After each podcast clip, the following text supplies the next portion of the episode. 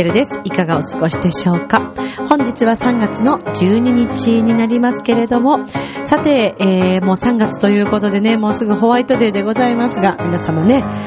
ねバレンタイン渡した人はドキドキしちゃうよね。さあ、この、えー、ミッチェルのラブミッションという番組は恋愛、そして夢をテーマに不可能を可能にするをモットーにいたしました私ミッチェルが楽しくお話をしていくという番組になっております。まあそうですね、最近の私、あのー、先日、えー、ブルーノート東京さんでのですね、山野垣のイベントがありまして、今週末にはコットンクラブ東京さんというところでのイベントがありまして、まあちょっとそんなお話ですとか、えー、それからですね、まあ最近様々な方とこう関わる、関わらせていただいておりまして、え、生きていく上でのですね、愛を持った姿勢っていうんですかね、えー、なんかそういったことをですね、とても感じる、まあ特にこのところ、えー、えー、えー、考えることが多いんですけれども、まあ今日はちょっとそんなお話も皆さんにできたらいいなと思っております。そしてあのミッチェルのライブ情報もね、今日はお話ししていきたいと思いますので、皆さん今日もよろしくお願いいたします。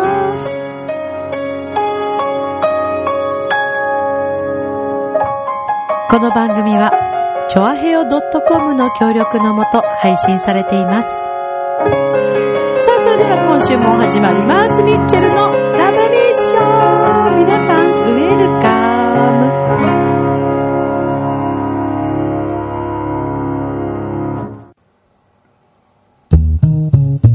ム。ねえ、楽しんでる？もしかして諦めそこのあなた、ミッチェルと一緒にラブミッション。ラブミッション。今日はどんなテンションなんですかね？今自分で言って言いながら何言ってんのかなと思っちゃったんです。大丈夫ですか？いけてなくないですか？セーフ？アウト？どっち？いやいやいや。まあ今日はね、ちょっとたまにはこういうテンションで行ってみようかななんて思いましたので、はい、ラブミッションということで始まりましたが、さあ皆さん、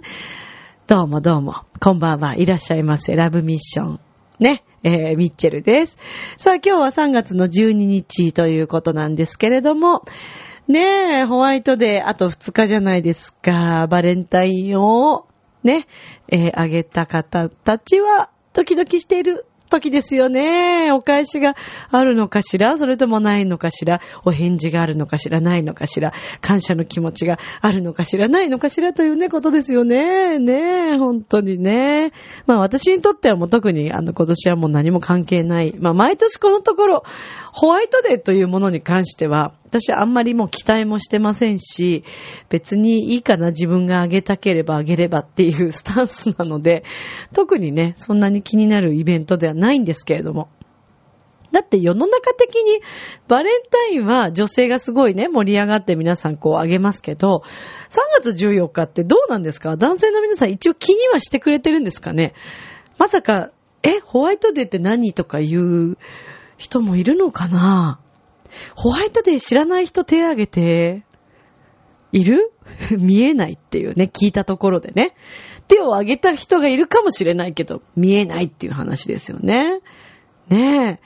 まあでもあの、結構、ね、お店では盛り上がってますよね。ホワイトデーの、あの、ゴディバさんとかもね、あの、バレンタインも盛り上がってましたけど、ホワイトデー限定ですかとかも今売ってるんじゃないんですかね。私ちょっとちゃんと今年は見てないからわかんないですけど。ねえ。ねえ。あ、私の好きなカファレルのチョコレート屋さんもホワイトデーバージョンとかあるのかなちょっと見に行ってみたいと思います。はい。まあ、ということで、えー、今週も始まりました、ラブミッション。皆さんいらっしゃいませ。まあ、今日はですね、あの、なんか特にすごくこの話しなきゃ、みたいなのが、そんなに、そんなにないもんですから、今日はゆるい感じでいきますよ。ええ、ええ。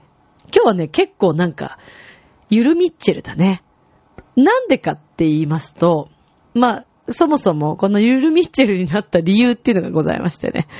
いや、先日、えー、3月の8日にですね、行われました山の楽器の一大イベントでもあります、この時期ね、毎年恒例の、えー、GoDo ライブというものがございまして、こちらはあの生徒さん方、アンサンブルの、えー、在籍をしている生徒さん方の発表会を含めた、まあ、コンサートですね。もうライブと言ってもいいですね。あの、ライブなんですけどね。発表会っていう言い方をすると、ほら、あの、日頃の練習の成果を、こうね、一人ずつ、あの、練習してそれをえー、発表する場っていう。まあ、発表会は発表会なんですけど、あれはね、どう見てもね、もう、発表会の、あの、うん、場を超えてますね。もう、プロ並みのクラスもありますし、えー、サウンドフェスティバルと言って、このところ、あの、毎年行われている、これも山の楽器のイベントでね、えー、と、それぞれの山のミュージックサロンに所属している生徒さんたちが、店舗ごとでまず予選という形で発表をするんですよ。まあ、コンテストのようなもんですね。で、そこでこう、あの、発表して、その予選通過人たちが全国大会というような形で本戦にこう行くわけですけれども、で、そこで優勝して、受賞した4組の皆さんが、えー、今回も行われたこのライブのですね、えー、と、そう、そう、名前が出てこない。えー、っと、ブルーノート東京、はい、さんでのライブのチケットを手にするというね、すごい企画なんですよ。で、今回もその、えー、サウンドフェスティバル受賞者4組の方々が、ま出演されるんですが、えー、っと、今週末の、えー、15日にはそのコットンクラブ東京さんというところで行われますので、こちらでも2組の方々が出演されるんですね。で、8日にももうすでに2組が出演したわけですけれども、まあ、うまいよね。びっくりしましたよ。あの、今回はですね、サックスの3本のグループと、それからね、えー、と、ファーストはそれでセカンドでラストに出た方、あ、そう、ドラム。ドラムとボーカルのクラスに所属しながら、今回、弾き語りですよ。ドラムと歌の弾き語りをしつつ、サポートにピアノと、えー、それからベースかな？と、あとギターですね。の、えー、先生たちが入ってくれて、というはい、演奏だったんですけど、もうプロですね。いい声してらっしゃって、女性の方だったんですけどね。で、その方も、え、なんかやってらっしゃるんですか？って私あの MC でこう聞いたんですけど、特にそういうのないと。趣味でね、やってらっしゃるだけということなんですけど、あれはね、CD 出せる域だなと思うぐらいすごく上手でした。そしてサックスの3本もですね、えー、もう本当に場の、会場も盛り上げる、盛り上げ上手な、まあ、あと技術がもう何と言ってもすごいですし、後ろからこうね、入場されてきて演奏しながらこう入ってきたりとかして、演出もね、えー、とても良かったんですけれども、まあもちろん、サウンドフェスティバル受賞者の皆様だけではなくて、このゴードライブに出演された皆さんたちが本当に本当に本当に楽しそうに演奏している姿を見て、もうこちらは元気をどれだけいただいたか、ということですね。改めてこうずっと私一日あの携わらせていただいて、いや、音楽ってやっぱりいいよねって本当に思いましたね。うーん。あの、例えばですよ、皆さんそれぞれね、こう、後でインタビューとかするんですけど、代表の方にね、インタビュー受けていただくんですけど、で、どうでした？演奏は？とか、ブルーノートに立ったら今の感想、気持ちどうですか？とか、こう聞いていくんですけどね。なんかやっぱりその、緊張があったとか、うまくいかなかったとか、皆さんすごい控えめにおっしゃるんですけれども、それでも何でもね、とにかく、あの場所に立って、えー、その、大きなね、イベントをこうこなしてですね、そこまで練習して、だって皆さんお仕事しながらなわけですもんね。で、練習して持ってって、テンションもそこに持ってって、マックスなわけですよ。緊張なんてもう半端ないと思います。しかもあの、世界のブルーノート、ねえあの、ブルーノートさんというのはあの、ニューヨークに本店があるんですけども、まあ、ジャズの老舗と言いますか、もう本当に歴史のある、えー、ライブハウスでして、えー、東京の、えー、このブルーノートさんは表参道にあるんですけれどもね、根津美術館のか、近くになるかな。うん。でも割と同じ並びだったと思うので、はい。まあいい場所にあるんですけど、お店の中の雰囲気もとっても高級感あってね、いいんですよ。で、あの、やっぱり普通にライブを見に行くのには、まあチケットをもちろん買って入るんですけど、通常ですとやっぱり金額も結構まあ張るわけですよね。で、まあなぜかといえば、まあ海外からの有名な、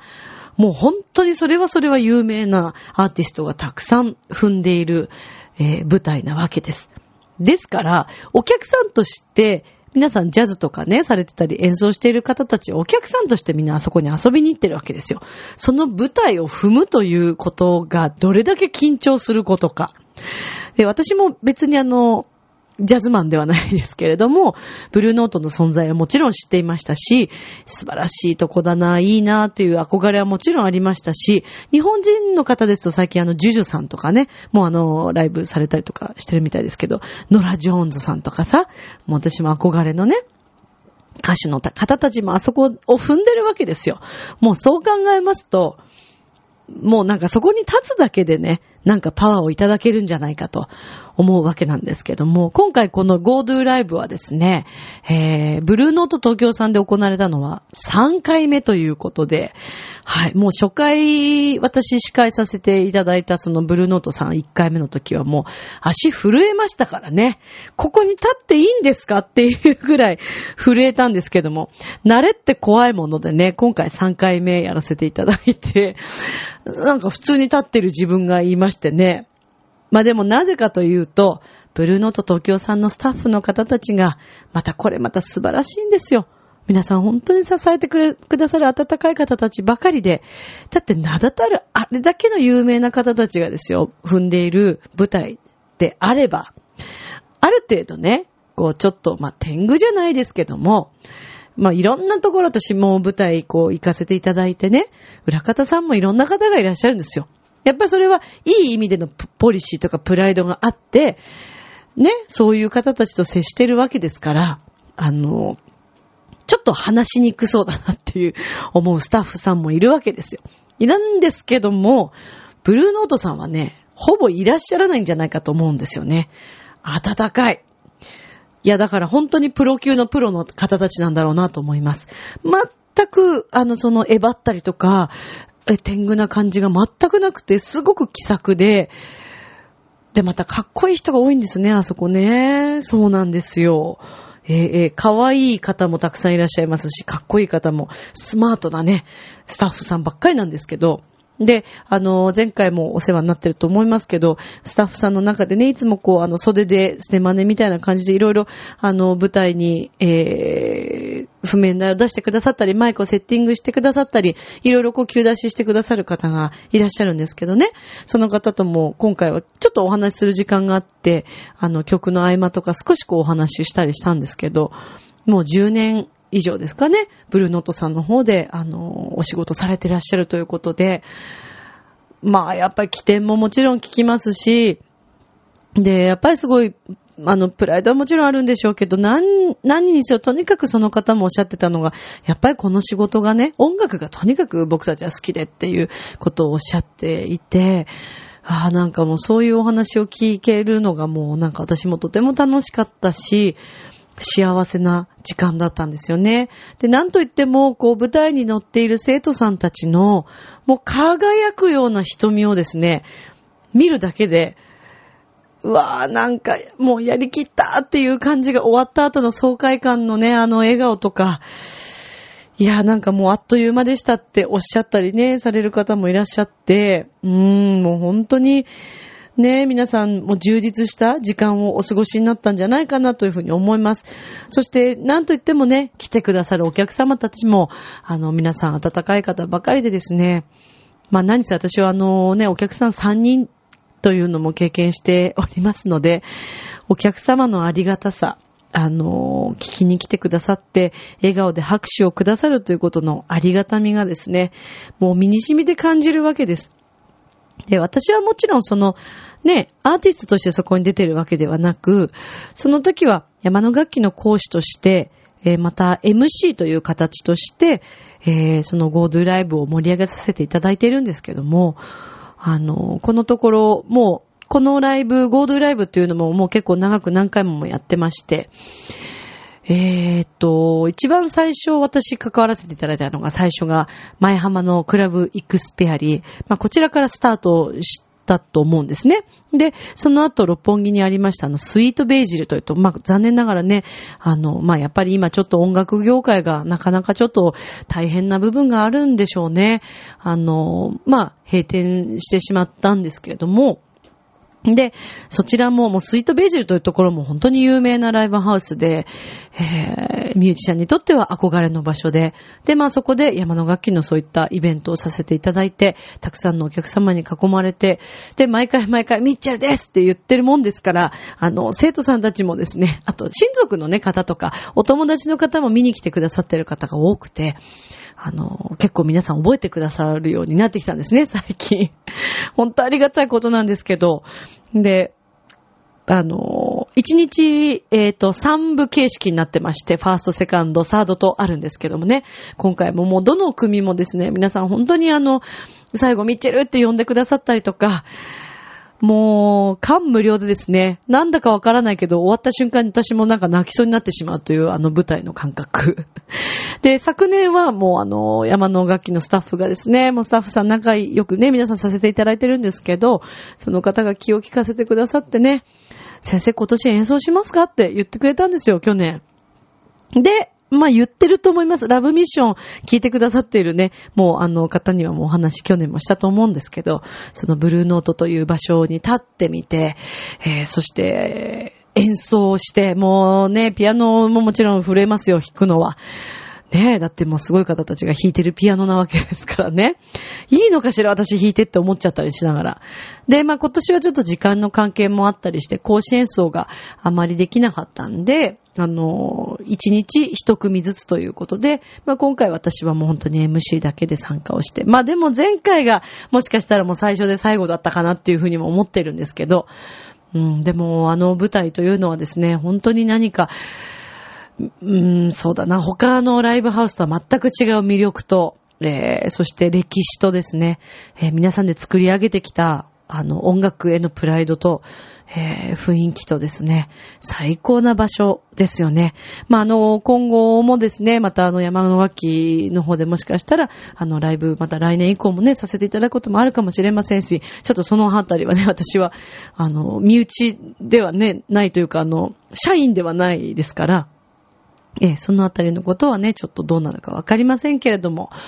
またでも来年に向けてね、皆さん、このライブ、ゴールドライブはもちろん続いていきますから、今後も皆さん、あの素敵な演奏をね、繰り広げてくださるんじゃないかなというふうに思っているんですけどもね。ねえ、でもなんかもう、ブルーノートさんでもうやってしまったら、次どこに行くんだろうっていう感覚ですよね。というぐらい、ライブハウスの中でももう本当にもうトップクラスというかもうトップなんじゃないですかね。あとはもう六本木ビルボード東京さんとか 横浜アリーナとか行っちゃいますかっていう話ですよね。たまにそれを言うんですよね。みんなで横浜アリーナ行っちゃったらどうですかって言って。先生同士でね、みんなセッションとか最後やってね、生徒さんともみんなセッションして、2階席とか言って言って誰も2階席いないみたいなね、っていう話も、この間ちょっとある先生とかとしてたんですけど、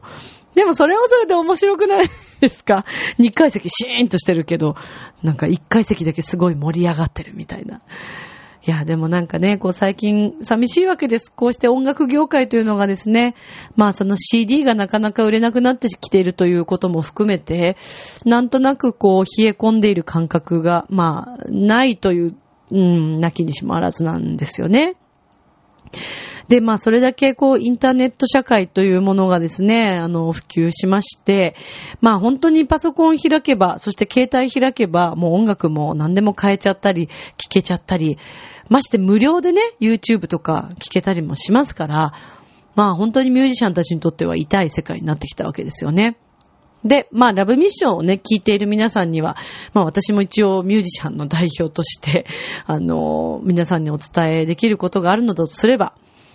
あの、できるだけやっぱりこう CD とかですね、あとライブハウスにこう足を運んでいただいて、ミュージシャンを本当に応援ねしていただけたら嬉しいなと思うわけです。あのーなぜかというと、やっぱりミュージシャンたちもですね、みんな、すごいこう、時間と、あと、ま、練習も含めてね、こう、労力とお金も使いながら、みんな、あの、練習をしているわけなんですけれども、まあ、なんと言っても、ね、CD というものを一つ作品作るのにも、やっぱりものすごいみんな、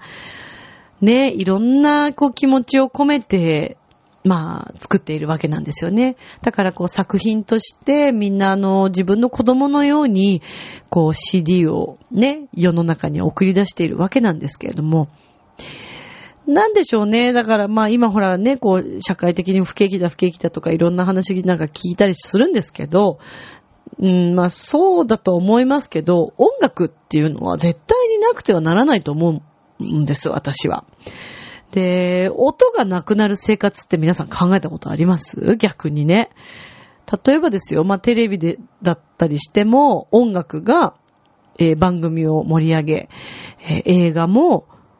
ドラマも、どんなところでも効果音が出てきたりとか、それも音楽がね、盛り上げてるわけですよ。もちろんストーリーがいいっていうのはあるんですけど、音楽がまあそこにまああって、それからですね、例えば、えー歯医者さんとか、あの、病院とかでね、例えば待合室です。あの、ちょっとこう、待ち医者さんとかだとちょっと音楽が流れてることもあるじゃないですか。あの、音にこう癒されたりとかすることもあったりとか、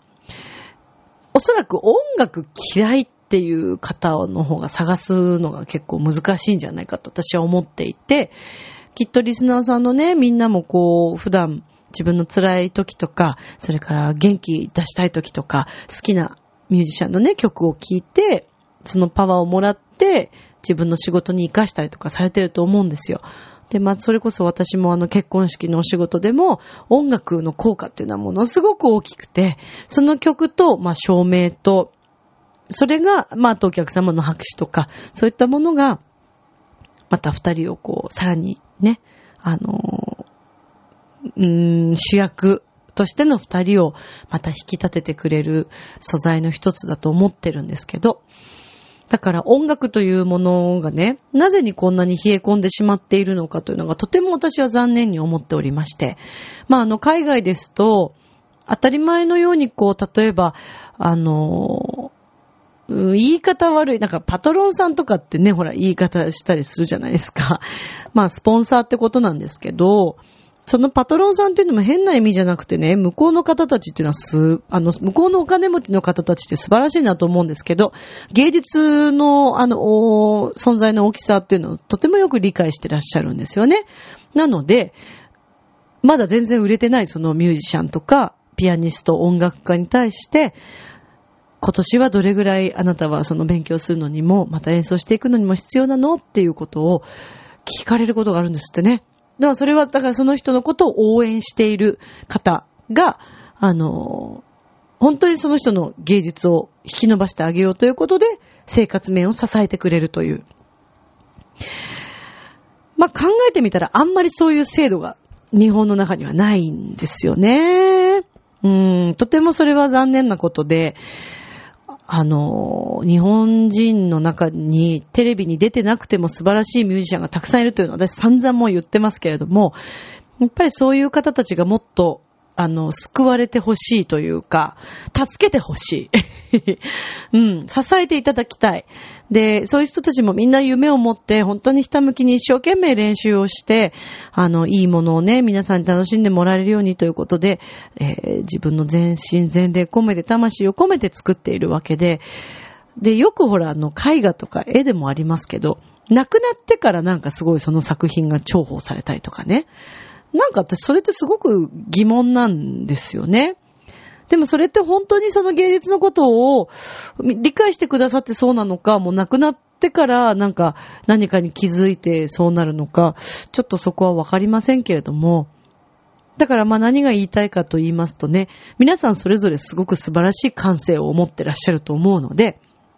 その感性に、あの、正直になっていただいてね、この作品とかこの音楽を支えようとかっていうふうに思ったら、別に有名じゃなくても、世の中にあんまり出回ってなくても、その自分の感性を信じて、その人をこう育ててほしいと言いますか。うん。で、一緒に、こう、夢を見ていただけたら、ね、いいんじゃないかなと思うんですよね。で、もちろん私自身も、あの、そういう、こう、例えば大道芸でやってらっしゃる方で、いい演奏を聞いたときに、あの、できるだけ、まあ、ね、あの、お金をそこにそんなに高額はもちろん出せないですよ。私もね、一生懸命やって生きてますから。でも、やっぱりタダで聞くのは違うなと思っていて、本当にいいなと思った場合は、やっぱりそこでちゃんとお支払いしたいなと思うし、それにかけてね、それで頑張ってるわけですから、うん、なんかそういう認め合いっていうのがもっともっと日本の中にも普通に当たり前のようになってったらすごくいいのになぁと思うんです。で、そうなることでミュージシャンもまた支えになって、またもっといい作品ができるかもしれませんし、うん、そういう気持ちっていうんですかね。音楽に対するありがとうという気持ちがね、だからほら、当たり前のように結構流れてきたりするもんですから、なんか音楽ってあって当たり前でしょうっていう ね、感覚もあるような気もするんですけど、何せやっぱりね、音楽流すのにも一つこう、例えば著作権かかってればそれにお金がかかってたりとか、ね、するわけですからね。テレビでも何でも。なのでこの調和表の中でも、あの、著作権かかってる音楽はやっぱりお金がかかってしまいますから、あの、ちょっとそれがね、お流しできないというか、まあその、いろいろあるわけですよ。はい、あのーそうなんです。なので、テレビ局さんとかラジオ局さんはね、ちゃんとそこ著作権料とかっていうのをこうお払いしたりとかして。うん、ね、なんですけどね。まあ、だから、ね、なんでしょうね。今日私本当に緩い感じなんで、普通の話というか、自分が思ったことをまたこうお話ししているんですけど、まあ、調和表も含めてね、こうみんなそれぞれの番組、たくさんのこの番組がある中で、えー、日常のことだったり、こうやって私みたいにね、ぐだぐだと話したりとかしてますけど、あの、みんなそれぞれ、えー、いろんなことを経験しながら皆さんに楽しんでいただければと思ってお話をしておりますのでね、もしなんかこう、私の番組だけではなくて、調和平和全体のスポンサーになりたいなと思ってくださっている方がいらっしゃったら、もう本当に喜んで、あの、お迎えします。というかもうお願いしますという感じなんですよね。はい。あの、調和平和、ほんと、びっくりするぐらい、ポケットマネーでできちゃうよっていうぐらい、あの、そうなんですよ。スポンサーの料金がですね、お安くなっているので、もしよかったら他の番組でもね、興味のある番組に、この子を応援しようと思ってくださるね、あの、パーソナリティがおりましたら、ぜひ、えー、そこでね、スポンサーになっていただけたらとても嬉しいです。あの、スポンサーになっていただければ、皆さんの、えー、会社だったり、えー、個人事業でも、あの、そういったことのご紹介もさせていただきますし、え、音楽ができる、えー、ミュージシャンの番組とかであれば、あのー、CM として、あのー、曲もね、作ったりしながらご紹介していくこともできますので、はい、あのですので、もしよろしければぜひ、えそういったことも、あの、調和表の方にご質問いただけたら嬉しいなと思います。そんな形でもね、皆さんの、あの、会社とかのご紹介になって、えそちらも、いい意味でね、とてもこう、潤ってくださったら嬉しいですし、えー、私たちもそんな形で支えていただけたら、とても嬉しいので、あの、なんか、なんでしょうね。今日すごい宣伝みたいな感じになってますけど、ぜひね、あの、お力をいただけたら嬉しいなと思ってます。はい。この子これから頑張っていけそうだなっていうふうにね、あの、将来をこう見越していただいて、はい。ね、恩返しができるように、もちろんそしたら私たちもね、またさらに頑張らせていただきますので、よろしくお願いいたします。さあ、えー、とですね、まあこうしてお話ししているんですけれども、あのー、今日はですね、まあちょっと改めて、えー、ライブのご紹介なんかもしていきたいなと思うんですが、あの、4月にはですね、久しぶりにまたあの、えー、撲滅レンジャーの皆さんと、えー、一緒に共演することが決まりました。えー、と、5月にも、えー、イベントを一緒にさせていただくんですけれども、で、あの、僕別レンジャー、お話をね、この中でもしてると思うんですが、えー、オレオレ詐欺だったりとか、そういったあの、最近のね、すごく悪質な手口で騙されてしまう、あの、ご年配の方を助けようじゃないかということで、あの、お笑いのね、とても楽しいお話仕立てで、そういったことをご紹介していくという、あの、撲滅レンジャーというね、はい、メンバーがおります。で、実は撲滅レンジャーの皆さんがですね、先日、おめでたいことに、浦安市、えっ、ー、とですね、警察署の方からですね、えー、はい、症状をいただきまして、おめでとうございます。いや、私もとても嬉しいですね。はい。あのー、去年、えー、初めて撲滅レンジャーの皆さんとはご一緒させていただいて、えー、撲滅レンジャーの曲を私も勝手にですね、作らせていただいて、皆さん心よく歌ってくださったんですけども、今回5月のそのイベントの時もおそらく撲滅レンジャーの皆さん歌ってくださるんじゃないかなという感じです。はい。またあの一緒に共演できるということで私もとても嬉しいんですけれども、はい。で、レンジャーの皆さんはね、それで自分たちでネタ作りをしながら、あのー、いろんな公民館とかで、えー、オレオレ詐欺がなくなるようにということで。で、ね、あの、結構オレオレ詐欺とかって、私は引っかからない、僕は大丈夫じゃと思っている方ほど実はこう引っかかってしまったりするということで、あの、日常的なね、なんかこう、うん、お話とこう含めながら、とっても面白い、あの、コント仕立てで、えー、そういった漫才を、あの、してくださってるんですけどもね。で、えっ、ー、と、メンバーの方はですね、えー、俳優、えー、舞台俳優もされていらっしゃる牧野隆二さんと、え、それからお笑いのですね、はい、あの、その先さんというね、お笑いの方と、え、それから、え、水炭水耕さんというね、え、こちらはあの、茨城出身のお笑いの方で、その、えっ、ー、と、水田水耕さんの、えっ、ー、と、お二人、そ、そこはコンビでお二人なんですけども、そのお一人のクロちゃんというね、はい、とっても面白い方と、えー、それからヤンヤンさんというね、はい、方と、えー、4人でのグループになってるんですね。で皆さんとっても素敵な方たちなんですよ。はい、イケメンさんもいらっしゃいますしね。で、えー、前回私もご一緒させていただいたんですけど、今回もね、はい、あの、ご一緒させていただくことになりました。で、あの、私前からお笑いすごい大好きで、えー、ライブはというライブをちゃんと見に行ったことがなかったものですから、ぜひちょっと行かせていただきたいなと思っていて、そしたらこの間ですね、新宿の方で私ちょっと予定が夜あって、で、その前に、ちょうどうまい具合にこう行け、行けそうだったライブで、その先さんと、えー、その水炭水庫のクロちゃんがね、こう出てるということで、あ、じゃあこれは行ってみようと思って、で、お伺いしたんですけど、あの、たくさんの組の方がですね、それぞれ、まあ、あの、もちろん、ピン芸人の方もいらっしゃいますし、グループ組んでらっしゃる方もいらっしゃって、ものすごい面白かったですよ。で、あの、一番最後に赤プルさんというね、あの、女性の方は茨城の方かな。はい。面白く、あの、ご夫婦で、えー、されている漫才のお二人だったんですけども、おそらく多分皆さん知ってらっしゃる方も多いと思います。うん。まあ、特別ゲストみたいな感じで赤プルさんが最後出られて、えー、とても面白かったんですけどね。まあ、たくさん笑わせていただきました。あの、もちろん拝見したことのない芸人さんもたくさんいらっしゃったんですけど、もうそれは面白くてですね、私も声を上げて笑ってしまって、あの、結構来てらっしゃる方も笑ってらっしゃいましたけど、うん、なんかそういうね、芸人さんも、皆さん、あ、こうやって頑張ってて、アルバイトしながらっていう方も結構いらっしゃって、あ皆さん頑張ってらっしゃるんだなという、また刺激をそこでね、まあ、受けたわけなんですけれども、はい。で、まあ、えっ、ー、と、そういった、まあ、イベント、あのー、こちらはですね、えっ、ー、と、浦安市の公民館の中で、今度、ユーセンターというところで、はい、5月かな ?5 月20日だったかと思います。はい、5月20日になると思うんですけども、そちらの方で、あの、一緒に、えー、ライブをさせていただきます。はい、ミッチェルも行きますんで、よろしくお願いします。それから、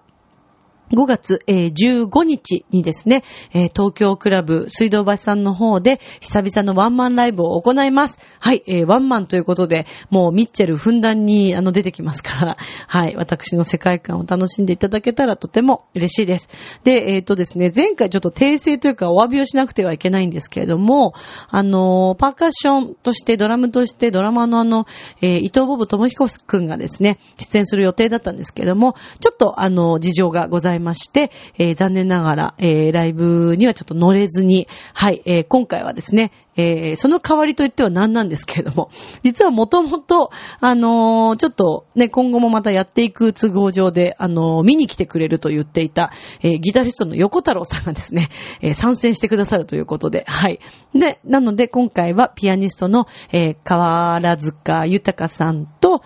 横太郎さんと、はい、3人でのライブになります。はい。まあ、もともと実は私、横太郎さんと、このピアニストの、あの、河原崎さん、私、河原塚って言いました？河原崎豊さんですよ。はい。すいません。間違ってたらごめんなさい。河原崎さんと、横太郎さんは、もう、あの、河原崎さんのピアノを聴いたときに、いやーもうこれ二人絶対セッションさせたいとすごく思っていて、最初からもピーンと来てたんですけどもね。なんで、一旦ちょっと見てもらって、それで今後の音楽の形を決めようかと思っていたんですけど、こんなに早く実現すると 思いませんでしたので、え、私にとってはもう願ったり叶ったりの、はい、感じでですね、とても素敵なライブになるんじゃないかなと思ってます。はい。いやーで、今回もね、この GoDo ライブの中で、川原崎さんがサポートでピアノ弾いてらっしゃったんですけど、もうね、めっちゃうまわけよ。もう本当に。何なのっていうぐらいうまいんです。そうなんです。なんで、もうね、あの、ちょっとね、もう、来て、みんな。私はもう彼のピアノにも、もう一ファンのようなところもありますから、横太郎さんもそうなんですけど、まあでも本当にそのぐらいのレベル、私の中ですごいわ、素敵と思う方たちにね、支えられて一緒にライブができるというのはなんと幸せなことなんだろうなと思いますけど、はい。ぜひあの、ちょっとこう、ドキドキできるような、ね、あの、ライブにしたいなと思ってますから、ぜひ皆さん遊びに来てくださいね。まあ、ちなみにちょっとま宣伝させていただくと、横太郎さんはですね、えーピッコラコリーナというとても可愛らしい世界観のですね、えーバンドの、え、アコースティックバンドなんですけど、そちらのあのメンバーでもいらっしゃって、そして、えっ、と、川崎豊さんはですね、カテナという、あの、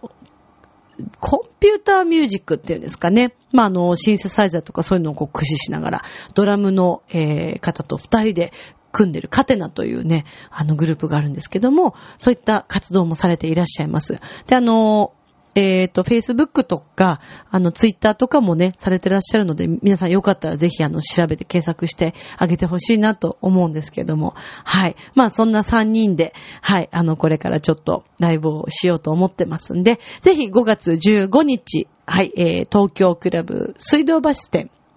の方でお世話になります。で、あの、もうですね、東京クラブさん水道橋線の方のホームページの方に、行っていただくと、5月15日見ていただくと、私たちの情報載ってますので、で、あの、そちらから、えご予約が可能となっております。で、金額がですね、え前売りまでは3000円で、当日券が、え3500円になります。はい。ですので、もしよろしければ皆さんもお早めにご予約をお願いいたします。ちょっとあのライブハウスの方がそんなに、そんなに大きくないので、えー、そうですね、ちょっと早めにいいお席と思うようであれば、ぜひあの、はい。お早めにご予約いただけたらとても嬉しいなと思ってます。今回はまあオリジナルももちろん含めまして、えー、クラシックポップスというようなものだったりとか、皆さんの知っている曲も一緒に楽しめたらなというふうに思っていますので、はい、ぜひ遊びに来ていただきたいと思います。よろしくお願いいたします。もしかしたら、えー前回、去年ですね、えーたった最初で最後かもしれないと思ってた、えー自分で作ったギターの曲がありまして、まあ、今回横太郎さん入ってくれるということなので、この曲を3人でやりたいなとも思ってます。私もギターをだから弾くかも。まだ弾くって言っちゃえない自分がちょっとなんかあれなんですけど、1曲だけね、挑戦してみる可能性がありますから、はい、レアなギターミッチェル見れますから、よかったら遊びに来てください。よろしくお願いします。そして、え6月の13日にはですね、こちらは山の楽器のまたイベントになりますけれども、えっ、と、池袋のですね、サンシャインシティ噴水広場にて、えー今度はそちら、えーゴスペルのイベントがございます。はい。で、このゴスペルのイベント、こちらも毎年恒例なんですが、ゴスペルクラスに所属している皆さんがですね、はい、皆さんの前で演奏するとてもパワフルな、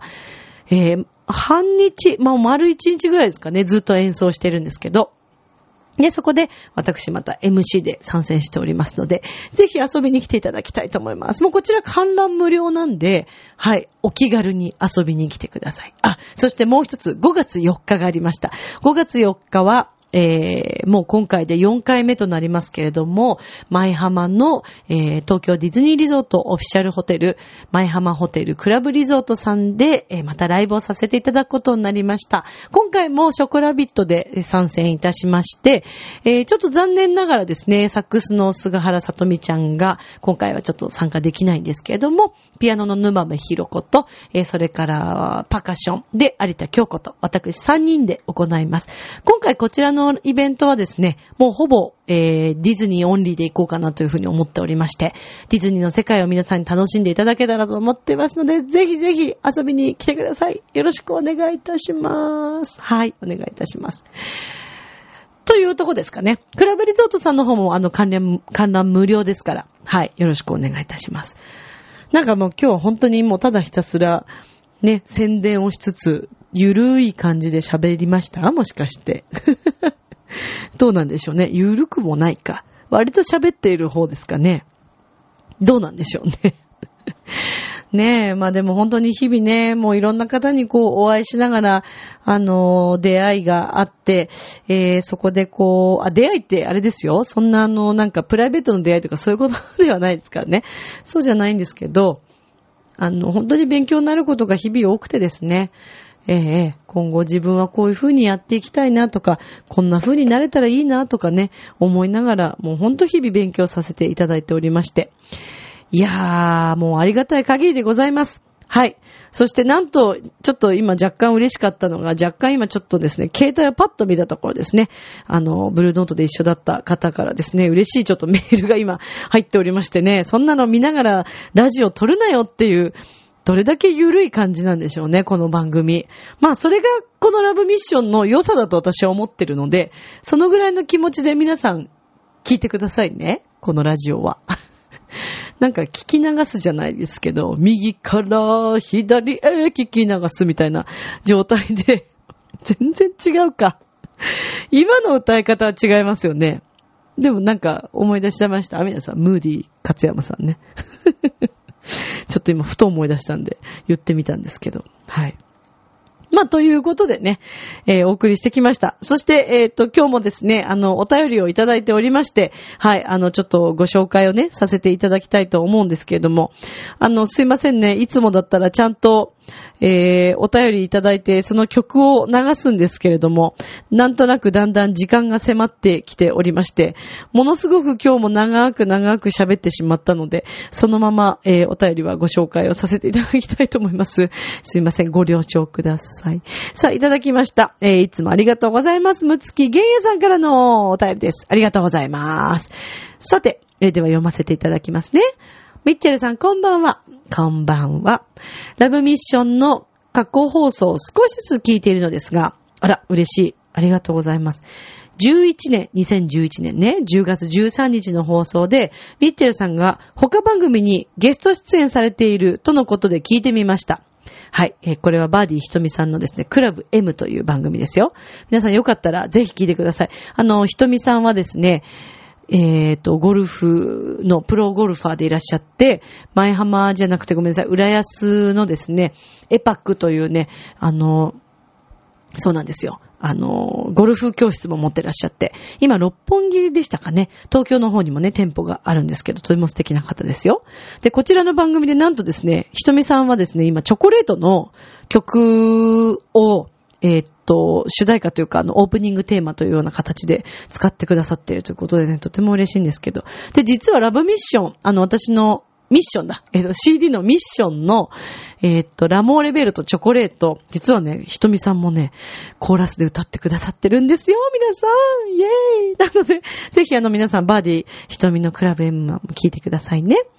で、えっ、ー、とね、この10月13日の放送で私、はい、ゲストで出演しております。で、えっ、ー、と、ゲストで喋る、喋るミッチェルさんは、普段の番組と全く同じで素敵でしたよ。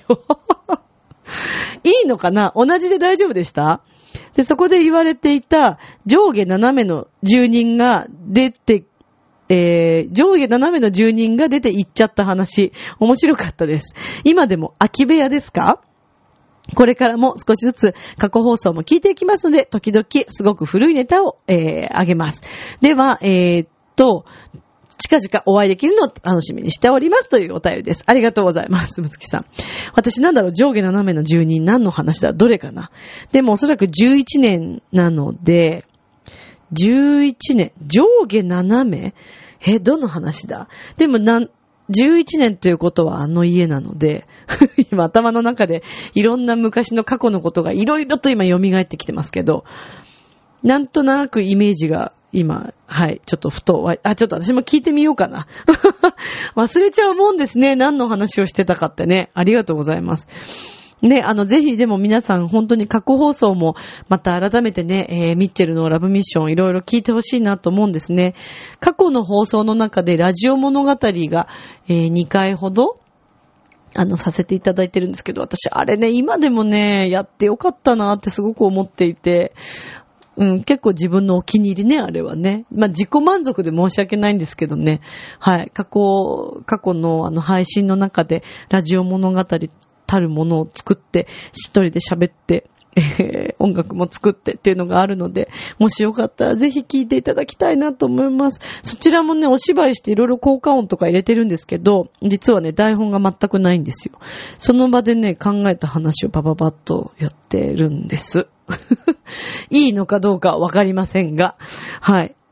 だからもうなりきってるんでしょうね、きっとね、その人にね。まあよくわかりませんけどね。まあちょっとよかったらぜひあの、お時間があったら聞いてください。はい。もうあの、お時間があったら暇だなと思ったら聞くような番組ですからね。ラブミッションは。はい。よろしくお願いします。さあ、ということで、むつきさんもありがとうございます。今週ね、お会いできることを楽しみにしているんですけども。さあ、ということで、今週のラブミッション皆様いかがでしたでしょうか？明日もスマイルでラブミッション今日も